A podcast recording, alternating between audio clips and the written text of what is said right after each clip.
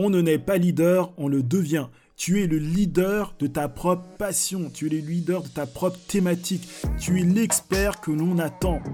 Personne ne peut prendre cette place à ta place parce que tu es différent. Tu as beau faire la même chose qu'une centaine de personnes, la manière dont tu vas la porter sera toujours différente parce que personne ne peut te copier, personne ne peut prendre ta place. Tu dois prendre ta place, tu ne dois pas laisser quelqu'un d'autre la prendre. Quelqu'un d'autre va bosser pour avoir sa propre place, mais ta place, personne ne peut la prendre. Alors deviens le leader de ta vie, deviens le leader de ta propre réussite, prends les commandes,